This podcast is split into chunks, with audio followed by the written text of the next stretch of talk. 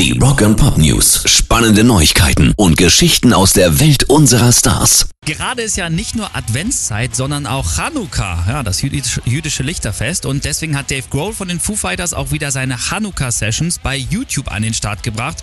Und das hört sich richtig cool an.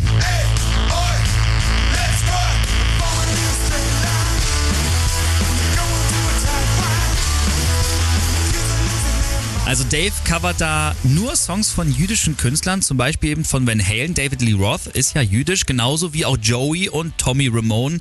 Und sehr cool, dass sie da auch Ey, Oi, Let's Go gerufen haben. Und das Geile, äh, Dave covert da auch eben nicht nur Rocksongs, er hat ja auch ein Fable für zum Beispiel die Bee Gees. Aber hier hat er sogar die Copacabana von Barry Manilow gespielt. Das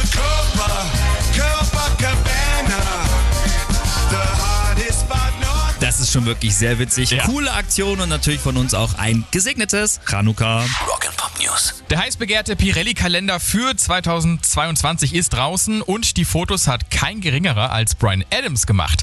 Der ist ja auch Fotograf und der hat für den Kalender Kollegen und Kolleginnen aus der Musikindustrie abgelichtet. Unter anderem auch Iggy Pop.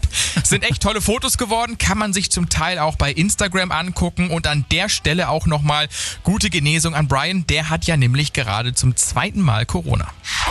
News. Und an unserem großen Volbeat-Tag haben wir natürlich zum Schluss jetzt auch nochmal eine Volbeat-Meldung. Erstmal, heute ist ja das neue Album von Volbeat, Servant of the Mind, rausgekommen.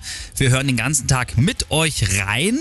Und Frontmann Michael Poulsen, der hat ja auch eine Heavy Metal Vergangenheit, ne, hat vorher in einer Band gespielt, die eben richtig einen ja, Heavy Metal Sound gespielt haben und ähm, da hat er jetzt auch in einem Interview gesagt, dass er sich auf jeden Fall vorstellen kann, wieder zu seinen Heavy Metal Wurzeln zurückzukehren. Wann das ist, ist aber noch nicht klar.